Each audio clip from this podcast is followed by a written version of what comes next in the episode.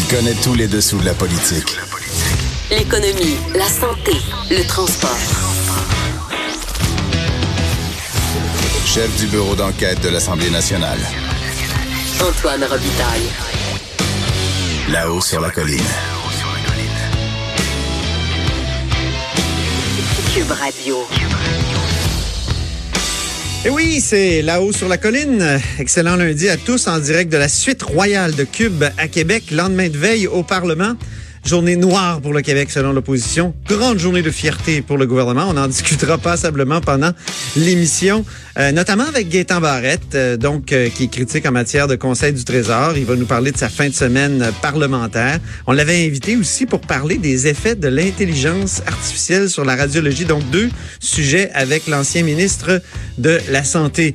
il y aura aussi Joseph Facal qui sera là, qui va nous parler de laïcité, mais qui va nous parler aussi de cet ancien député italien d'origine italienne, québéco-italien, ou italo-québécois si vous voulez, euh, de, l'ouest de Montréal, qui a dit que ça prenait des comtés réservés aux Italiens euh, dans, euh, dans, dans cette partie-là de la ville et du Québec. Et on terminera l'heure avec Dave Noël, Dave Noël l'historien, qui nous fait, qui nous présente ses chiffres de l'histoire à chaque lundi des anniversaires d'événements remontant aujourd'hui à 1985. 1956 et 1673. Et oui, mais d'abord, il y a un compteur et un vadrouilleur dans notre suite royale. Commençons par le vadrouilleur parce qu'il...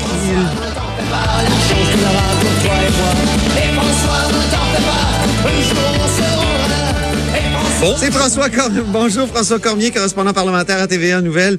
J'allais dire, il faut commencer par toi parce que là, tu vas aller te coucher. Ben non, pas non? ça. Non, non. Il est en forme, et messieurs. Ben, je dirais pas en forme, mais je dirais pas si mal alors qu'on est à quatre jours des vacances. Ah, OK, c'est ça qui te maintient en vie. ça qui te tient. Donc, euh, fin de semaine parlementaire quand même sans précédent. Moi, je, ça fait 14 ans là, que je suis euh, ici à la tribune parlementaire euh, et j'ai jamais vu ça que siéger en fin de semaine comme ça, deux baillons? Deux baillons de suite. Un, qui s'est terminé à 4 heures du matin, l'autre qui s'est terminé à 22h30 hier soir. Donc, deux projets de loi adoptés hier, dans le fond, hier dimanche. Oui, c'est Et un sur la laïcité, un sur l'immigration. Il y a eu quelques rebondissements intéressants. Alors euh, oui, c'est fait maintenant. Euh, donc les signes religieux qui sont interdits pour. Il y a, il y a eu une décision du président là-dessus parce que depuis 2009, on peut pas mettre deux lois dans le, ou plusieurs lois dans le même baillon. Il faut qu'on en fasse des différents. Mais il y a dû avoir une décision parce que ça a été contesté par les oppositions. Ça a été contesté par les partis d'opposition parce qu'en fait, et c'est ça qui a retardé tellement les travaux samedi dans la journée, c'est qu'il y a euh, tellement, euh, puisque la loi finalement fait en sorte qu'on peut pas déposer deux euh, deux projets de loi dans le même baillon, on se demandait si l'esprit de la loi c'était pas de dire ben écoutez, on peut pas non plus faire deux baillons un à la suite de l'autre. Il faut, euh, c'est peut-être un baillon par session, un baillon par législature, mais là on peut pas faire, euh, par exemple, quatre projets de loi de suite, quatre baillons de suite dans la même fin de semaine. Ça n'aurait pas de sens. Alors euh, François Paradis a pris trois heures pour clarifier la chose samedi dans la journée, pour dire que finalement le gouvernement était dans son droit de, de faire deux baillons, de suspendre les règles à deux reprises dans la même fin de semaine, mais il a appelé les d'opposition à revenir s'asseoir à la table très rapidement parce qu'il dit il y a quand même un manque de clarté. Est-ce qu'on peut faire ça? Est-ce qu'on peut vraiment suspendre les règles de l'Assemblée nationale? Parce que le danger dans tout ça, c'est est-ce qu'on va créer un précédent? Est-ce qu'on va faire en sorte donc de d'avoir la prochaine fois trois baillons ou quatre baillons? Alors on sait que François Legault dit quand on veut faire de profonds changements, euh, parfois c'est nécessaire un baillon. Donc il laisse entendre qu'il pourrait réutiliser cette technique éventuellement dans le futur. Euh, donc François Paradis qui veut clarifier les règles, ça c'est certain. Oui, tu, c'est bon que, que, tu le mentionnes, euh, François Legault, qui a comme promis une réforme parlementaire un peu sur un coin de table euh, vendredi, dans on son point de presse. Trop d'où ça sortait en disant, euh, il a même dit à la blague, ben, Simon Jolin Barrette après la fin de semaine va avoir amplement de temps puisque ces deux projets de loi majeurs seront passés. Donc laisse entendre qu'il y aura une réforme, une réforme importante des règles de l'Assemblée nationale. je pense notamment au fameux fameuse période de crédit, là Ouais. où les partis d'opposition peuvent poser des questions aux ministres pour qu'ils aient à rendre des comptes sur ce qu'ils ont fait et sur ce qu'ils feront. Dit, est-ce qu'on pourrait pas diminuer le temps de parole des parlementaires qui font partie du gouvernement pour faire en sorte de, de supprimer ces espèces de questions plantées là, qui sont là pour faire plaisir aux ministres et faire plaisir Ouais. à la machine gouvernementale, ce qui est une idée intéressante, mais qui brime quand même la parole de ces parlementaires dans le, le parti gouvernemental. Alors, euh, On dirait qu'il ouvrait une négociation Il en disant, moi, je suis prêt à laisser aller ça, c'est-à-dire des questions euh, complaisantes. Mais là, vous, là, dans les, Ouais, oppositions, qu'est-ce que vous avez à nous offrir? Est-ce que vous pouvez, par exemple, avoir un temps limite pour discuter dans un euh, l'étape d'article par article? Souvent, on prend beaucoup de temps sur les on l'a vu premiers dans les temps semaine, effectivement. Exactement. Donc, on, on a l'impression qu'il ouvre une négociation, euh, mais euh, bonne chance. Hein? C'est, difficile, ça, changer les, les règles parlementaires, surtout, ce faire une, réforme Ce parlementaire. n'est pas sexy pour la population. Là. Ce n'est pas Non. quelque chose qui intéresse. euh, Quoi, quand on parle d'efficacité, Ça oui, ça oui. Hein? Et donc, ça a été ici. efficace en fin de semaine? Raconte-nous un peu ta fin de semaine, François. là. Comment ça s'est passé? Ben, T'es arrivé à quelle heure? T'es parti à quelle heure? T'as fait combien de fois la navette entre la tribune, ton bureau et, le, et, le, et, et l'Assemblée Ben, J'aurais nationale? dû compter mes pas. J'ai pas pensé Ah, compter mes pas, bon. mais euh, honnêtement, c'est plate un baillon. Il y a pas beaucoup de rebondissements. Euh, il y a beaucoup de questions de procédure et justement l'interminable délibération de François Paradis a fait en sorte que tout le monde se demandait un peu euh, où on était, où on, où est-ce que, qu'est-ce qu'on faisait là finalement? Quand on a vu qu'on avait quatre heures de retard sur l'horaire, on s'est dit ah là là, ça ne passera jamais. Donc on arrive vers les 6 heures du matin, on entre au bureau, on fait les traditionnels, euh, euh, je- traditionnels, c'est dommage de dire ça, mais traditionnels mêlées de presse de partis d'opposition qui se déchirent la chemise Ouais. et la traditionnelle euh, mêlée de presse du euh, premier ministre qui lui pense que c'est la bonne chose à faire. Ouais. Euh, Monsieur Legault qui n'éprouvait aucun remords, il faut le dire en fin de semaine, d'utiliser euh, d'utiliser cette technique qui est le baillon. C'est vrai, euh, à hein, deux reprises. Non, non. Pour lui, c'était correct. Les gens ont voté pour ça. Les gens voulaient ça. Ce sont deux réformes qu'il avait promises et il les livre. Euh, donc, c'est en fin de soirée, je vous, en début de, en fin d'après-midi que les esprits se sont un peu échauffés. Oui. On peut faire d'ailleurs écouter une chanson pour Oui. euh, présenter ce point. D'accord? On va écouter euh, cette chanson. Je je sais pas si Joanie est prête. On y va. M'as-tu vu courir, m'as-tu vu courir, m'as-tu vu courir? Et tu l'as vu courir. Ah, je l'ai vu C'est courir. toi qui l'as aperçu courir. On parle de Simon Jeanin Barrette, donc le leader du, par- du Pour les gens, pour les gens qui n'ont pas vu ça, donc 15h45 euh, samedi après-midi, quelqu'un m'appelle pour me dire Simon Jolin Barrette est parti, fa- parti faire du jogging. Et là, je me dis est-ce qu'on est dans une pause parlementaire? Est-ce qu'on Ouais. est peut-être parti pour l'heure du dîner? Je me retourne. Non, Martin Ouellet du Parti québécois est en train de faire sa réplique à Simon Jolin Barrette. Alors, on est en plein travaux parlementaires. Là, je me dis, ah, c'est quand même cocasse de voir euh, la personne qui est pas responsable, mais donc qui est à la tête de ces deux baillons, sortir faire du jogging pendant que les débats se déroulent. Mais bon. Alors, on braque notre caméra sur l'entrée du Parlement, Oh, oh. l'entrée de côté du Parlement, où nous avons une caméra, et on se dit, ben, si on le voit revenir, on verra bien ce qu'on fait avec ça. Et comme de fait, 30 minutes plus tard, il est revenu en t-shirt et en, en short et euh, il revenait de faire son jogging en espadrille et il a discuté quand même quelques minutes à l'extérieur. Avec Marc pas- Picard. Avec Marc Picard, ce qui nous a permis de croquer quelques images. C'était une anecdote, c'était cocasse, c'était à la limite euh, une mention sur Twitter et peut-être euh, un petit article sur le web. Ça a mis le feu, plus. hein? Mais quand les partis d'opposition, en fait, quand le Parti libéral a vu cette photo, non seulement ils s'en, sont emparés sur les réseaux sociaux, mais Marc Tanguay du Parti libéral a posé une question en chambre qui était euh, de, de la plus grande théâtralité des grands théâtres d'Europe Comme il en est capable. comme il en est capable en euh, donc euh, en, en disant que c'était inacceptable, que ça n'avait pas de bon sens, que pendant qu'on était en train de de- d'étudier le sort de milliers de personnes immigrantes qui veulent venir au Québec, euh, le ministre s'en allait faire de la course à pied sur les plaines d'Abraham. Bon, j'ignore si c'était sur les plaines d'Abraham, je sais qu'il y avait eu de la course par contre.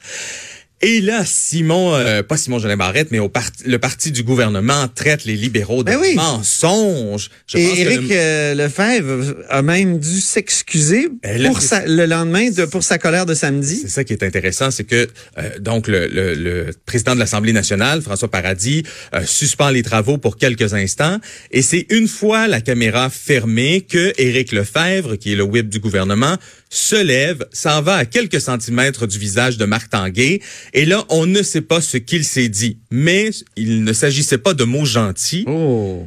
Alors, quand le président de l'Assemblée nationale a vu cette scène-là, il a dit aux quatre leaders parlementaires, envoyez dans mon bureau. Ah Donc, ouais? il les a amenés dans, dans le salon qu'on appelle le salon des drapeaux pour discuter avec eux du ton des échanges. Et lorsqu'il est revenu, euh, Marc Tanguay a fait une espèce de plainte officielle, si vous voulez. Là, ça, ça s'est plaint de la situation. Aïe, et aïe, aïe. François Paradis a décidé de prendre la chose en délibéré, mais jamais. En fait, c'est Éric Lefebvre qui a fait en sorte que la nouvelle du jogging s'est retrouvée dans tous les médias. Ouais. Parce que sinon, il s'agissait d'une anecdote. Et Éric Lefebvre, en se fâchant contre le Parti libéral et contre Marc Tanguay, a fait en sorte que ça s'est retrouvé bon dans le journal, dans The Gazette, chez nous. On en a fait mention à la télé parce ce qui n'est pas, nécessairement prévu, mais on n'a pas eu le choix puisque les esprits se sont échauffés.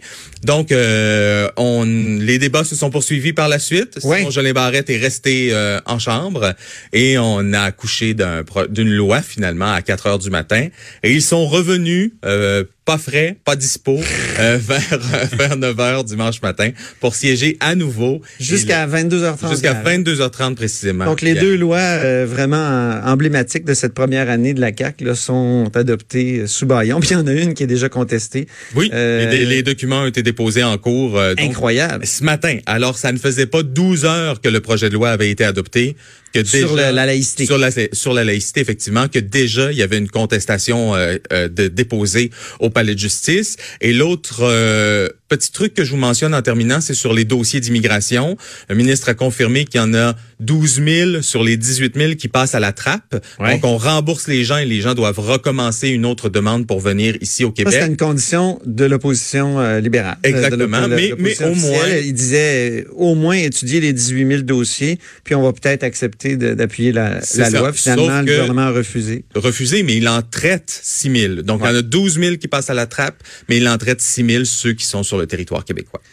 Bien, ben on parlera du crucifix une autre fois, mais euh, en tout cas, il sera enlevé. Ah, euh, oui. On le sait où il va être maintenant. Il y a- il y a- par contre, dans les écoles, on ne sait pas encore. Ah. La responsabilité avec ce projet de loi revient à M. Roberge. Alors, est-ce que M. Roberge Oh. va décider de retirer les crucifix qui sont dans les écoles et les salles de classe? Ben, ça nous fera un autre sujet euh, pour te recevoir, François. Toujours un plaisir. Avec plaisir. OK, Salut. merci. François Cormier, qui est correspondant parlementaire à TVA Nouvelles. Je me tourne maintenant vers notre compteur. Gigi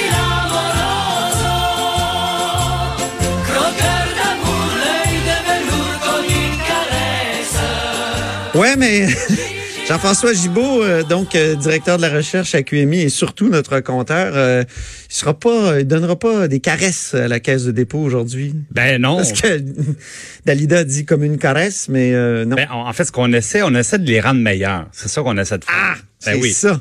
Puis le, le- Parce qu'il y a un gros article du ce matin de Francis Alain dans le, dans le journal là, sur un autre placement controversé de la caisse. Eh, Un autre placement controversé de la carte, juste te dire, Antoine, que pendant que je vous écoutais parler là, avec euh, François Cormier, et j'essayais de retrouver le Strava de Simon Jolin Barrette, et il Ah, n'est ben pas là. oui. Parce que je voulais savoir, c'est bien beau parler de jogging, mais je qui court vite, bon, Ben, il y en a pas de Strava. Puis nous autres, on aime les chiffres. hein? Fait qu'on le saura pas. Moi, j'adore les chiffres. Moi, j'adore les statistiques de course. Ben, exactement. Je me suis dit, on, s'en voulait savoir s'il y avait couru sur les plaines. Ben, on dirait que tu me lances un défi. là. Je vais aller voir. Ben, j'ai déjà regardé. Ah bon? Mais revenons à nos moutons. Donc, Oui. euh, oui, la caisse de dépôt. Bon, la caisse de dépôt, d'abord, euh, on se souviendra de ben, de l'incident. C'est un, un incident important au Terra. ben oui. Et euh, qui avait euh, même fait sortir le président Michael Sebia de sa tanière pour dire qu'effectivement, il y avait un travail à faire et qu'il voulait essentiellement améliorer les, procédés, les processus à la caisse de dépôt, euh, notamment euh, via une plus grande transparence, une plus grande surveillance des placements qui sont faits. Euh, peu de temps après, on est revenu en disant, ben écoutez, la première fois, vous avez blâmé un peu les filiales en disant les gens qui ont posé des gestes répréhensibles, ils sont dans des filiales. Donc, c'est pas vraiment la caisse de dépôt elle-même, mais des sous-organisations sur lesquelles on, on peut pas avoir un œil en permanence. Bon, dit, mais on va corriger ça. Bon, dans les semaines qui ont suivi, on a dit, mais OK, mais la caisse, là, la caisse, c'est le même. Là, là on trouve un, un- un placement, plusieurs placements très discutables dans des firmes qui font de l'argent avec la répression chinoise. Et euh, bon, là, on s'est défendu en disant, ah, mais oui, ça, c'est pas une filiale, mais c'est un gestionnaire externe. Donc, c'est une entreprise qui est dans les marchés asiatiques euh, et, et qu'on paye pour faire les placements à notre place dans ces marchés-là. Donc, c'est eux qui ont choisi l'entreprise fautive. Euh, donc, c'est un petit peu une manière de s'en laver les mains. Maintenant, est-ce qu'on peut savoir qui est cette firme? Est-ce qu'on peut savoir quel autre placement est réalisé? La réponse, c'est non. On refuse de nous le dire. OK. Alors, on s'est dit, bon, ben, continuons à gratter. Et là, maintenant, euh, notre collègue Francis Alain qui dit, ben, très bien, on a retrouvé un gros placement de plus de 100 millions de dollars dans... Palantir, Ouais, une- Palantir. un géant techno, euh, moi que Oui, je connaissais pas, Ben, en fait, mais qui est quand même connu. Si on fait un Google, là, on tombe Oui, oui, oui, assez vite sur des articles liés à ce scandale une firme qui de fait fuite de, données. de l'intelligence artificielle. Et Elle avait fait parler cette firme-là dans le scandale euh, par lequel 50 millions de profils Facebook avaient été utilisés à l'insu de leurs propriétaires pour favoriser l'élection de Donald Trump euh, aux États-Unis. Et donc, il avait été mêlé à ça avec la firme euh, Cambridge Analytica. Bon, ça avait fait des... Moi, je suivais ça un petit peu comme un téléroman à, Ah oui, hein? ah oui, c'était bon. Et là, euh, c'est une firme qui a été euh, a la particularité d'avoir été créée euh, par les services secrets américains. Et c'est une firme qui a été impliquée, par exemple, dans un autre scandale assez récent, c'est-à-dire la, la séparation de familles de migrants, euh, alors que la firme elle-même a connu des ratés. Puis là, on se rappelle, c'est assez terrible, des enfants, des, même des jeunes enfants qui ont Ouais. été séparés de leurs migrants. Puis après ça, on Ah n'est ouais. plus capable de faire l'appariement entre les bons parents puis les bons enfants. C'est quand même pas rien. là. Et c'est une firme, donc, qui euh, a des mandats des services secrets, des services de la NSA, des, des services d'information américains. Euh, puis on se dit à la caisse de dépôt, mais est-ce que c'est un placement éthique. Est-ce Ouais. que c'est quelque chose qu'on veut encourager? Est-ce qu'on veut subventionner ces activités-là? Puis, ben là, on commence à être à court de la réponse du côté de la caisse, parce que là, c'est pas une filiale, c'est pas un gestionnaire externe, c'est eux-mêmes, et c'est même pas un placement boursier, là, c'est un placement privé. C'est-à-dire, Ah bon? c'est c'est- oui, oui, c'est-à-dire qu'on on a négocié ça directement avec les gens de, avec les gens de l'entreprise. Puis, ben, la question que ça pose, c'est que là, pour la caisse, un placement éthique, c'est quoi au juste? Ouais. C'est quoi les règles qu'on se donne pour dire c'est un placement Parce qu'en ce moment, bon, tu sais, on parle de Il doit pétrole, bien avoir une définition. de- ben, c'est pour ça que je À pense qu'il va falloir à un moment donné qu'il clarifie ces choses-là pour qu'on Ouais. dise, dans le fond, elle est où la ligne? Ben, des fois, pour certaines personnes, c'est au niveau de l'impact environnemental quand on parle de pétrole. Mais est-ce que des placements dans l'industrie du tabac? Est-ce que Il y a un ancien député du Parti québécois et de la CAQ, François Rebello, qui avait une firme qui s'intitulait euh, Placement responsable. Ouais. Je sais pas si on, on Ouais, peut mais peut-être lui demander à François Rebello. Il était, il était assez précurseur. Ah oui? On entendait moins parler de ça à cette époque-là, des Ouais. placements, des placements responsables. Mais bon, donc la, la, la caisse là-dessus euh, va devoir préciser un petit peu euh, où elle fixe ses, euh, ses propres limites, parce que euh, c'est un petit peu comme ça en fouillant qu'on continue placement par placement à poser des questions qui semblent les laisser un petit peu pantois. Bon, ben, on va continuer de fouiller euh, et on compte sur toi d'ailleurs, parce Ah, que ben, Jean-François Gibault est directeur de la recherche à QMI, mais surtout notre compteur. Puis je Merci continue beaucoup. à chercher le Strava de Simon Génébal. Ben oui, ça, ça fait partie de tes recherches aujourd'hui nécessaires. Restez des notes après la courte pause qui suit. Ben, il y aura le député de Lapinière, Gaëtan Barrette, qui sera avec nous.